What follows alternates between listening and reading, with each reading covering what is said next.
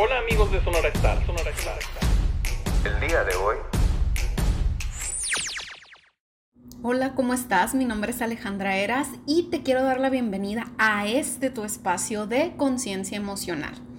Pues el día de hoy vamos a hablar de diferentes temas que tienen mucho que ver con las estructuras y con nuestro sistema de creencias. Siempre se dice que eh, el amor propio influye mucho en lo que creamos en nuestra vida y en todas nuestras relaciones. Pero vamos a iniciar. ¿Cómo te ves tú? ¿Cuál es tu concepto de ti? Porque la relación que define todas las relaciones y cómo es tu vida allá afuera, pues es la relación que tienes contigo. ¿Aprendiste a mirarte en un espejo roto o cómo has aprendido a mirarte? ¿Te enseñaron a amarte u odiarte?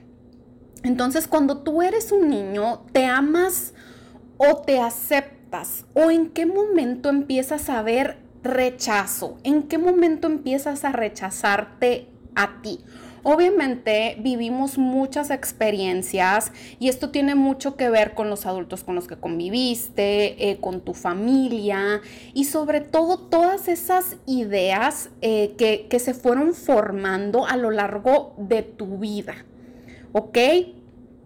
Eh, todos estos conceptos cómo te empezaste a ver a ti, cómo, desde dónde nació tu autoconcepto, o por ejemplo, si sufriste burlas, si sufriste bullying, y a veces tú piensas que el entorno en el que te desarrollas es el que te está diciendo, ¿sabes qué? Hay algo mal en mí.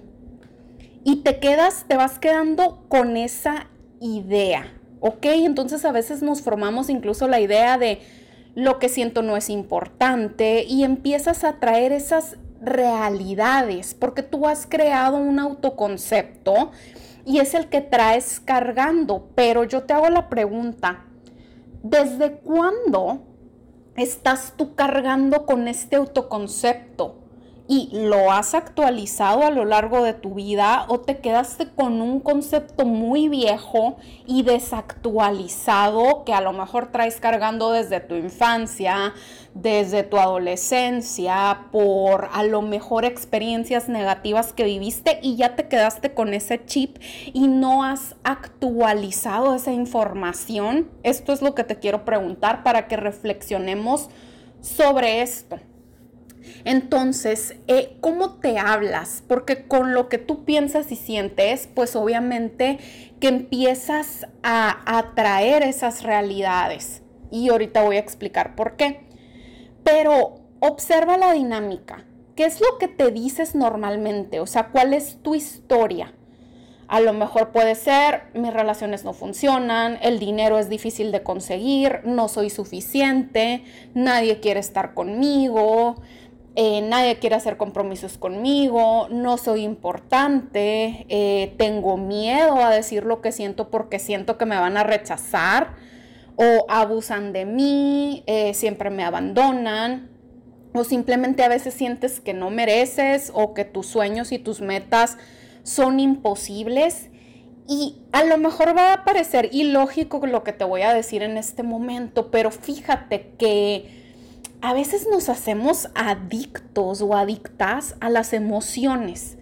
Entonces, eh, vamos a desarrollando a lo mejor una emoción o una posición de vergüenza con respecto a todo lo que hago o digo.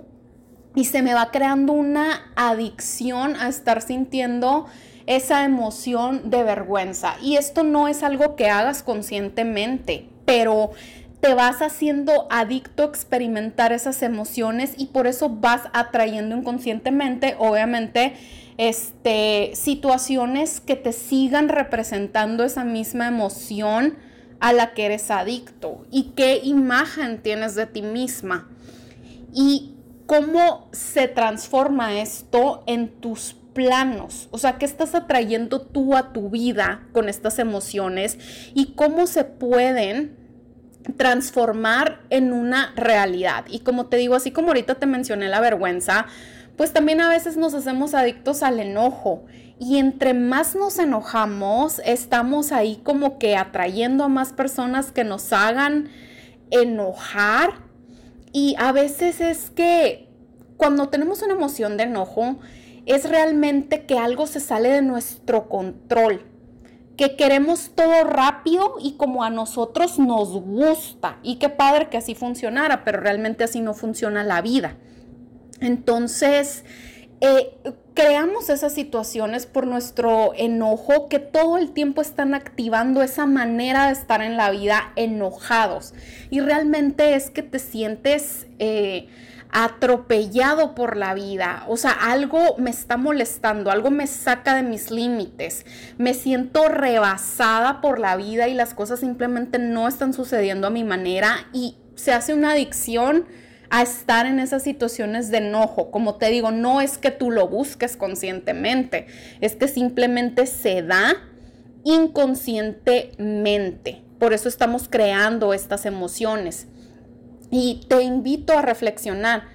¿Cuáles son las emociones a, las que tú eres más adicto o adicta? O sea, ¿qué situaciones siempre estás atrayendo y que tienen que ver y confirman también tu autoconcepto? Porque a veces vivimos situaciones de rechazo y de abandono y es lo que estamos proyectando y pues seguimos creando eso. Y nos quedamos con esa parte a lo mejor pues no tan positiva de lo que estamos experimentando, pero yo te invito también a que observes y hagas un inventario de logros y todas las cosas que, que has podido lograr en tu vida. Observa que a pesar de todas esas cosas que no te gustan en tu vida, también has sobrepasado muchas cosas en toda tu vida. Ve hacia atrás y observa todo lo que has logrado y las habilidades que has desarrollado a través de eso, porque toda situación eh, negativa o dolorosa te ha obligado a crecer. Entonces, ¿qué es lo que han fomentado estas situaciones no tan agradables. A lo mejor por lo que has sufrido, te has vuelto una persona responsable. A lo mejor eres una persona creativa, resiliente, que siempre sales adelante, una persona fuerte, inteligente, comprometida, constante, que siempre logras lo que te propones, que eres muy perseverante, disciplinado o simplemente que siempre encuentras una solución pase lo que pase.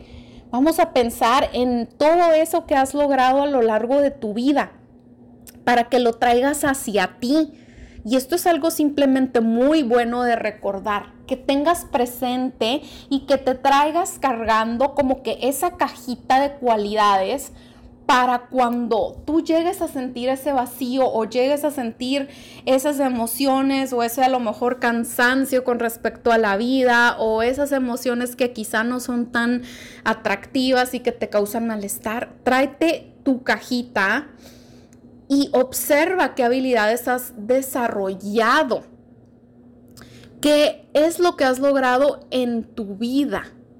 Y simplemente siempre podemos decidir ver el mundo con otros ojos, porque obviamente que tenemos que, muy importante siempre, desaprender para poder aprender, porque siempre nos han educado eh, con muchas estructuras que es bueno que empecemos a romper. Por ejemplo, como seres humanos, siempre nos educan para la dependencia. O sea, no nos enseñaron que el amor a lo mejor era libre o que el amor simplemente estaba en todo y no solamente en una pareja. Mucha gente sigue teniendo el concepto de la media naranja y que solo cuando estés en pareja es que vas a ser feliz porque quizás lo que has escuchado, lo que has observado y lo que has vivido a tu alrededor.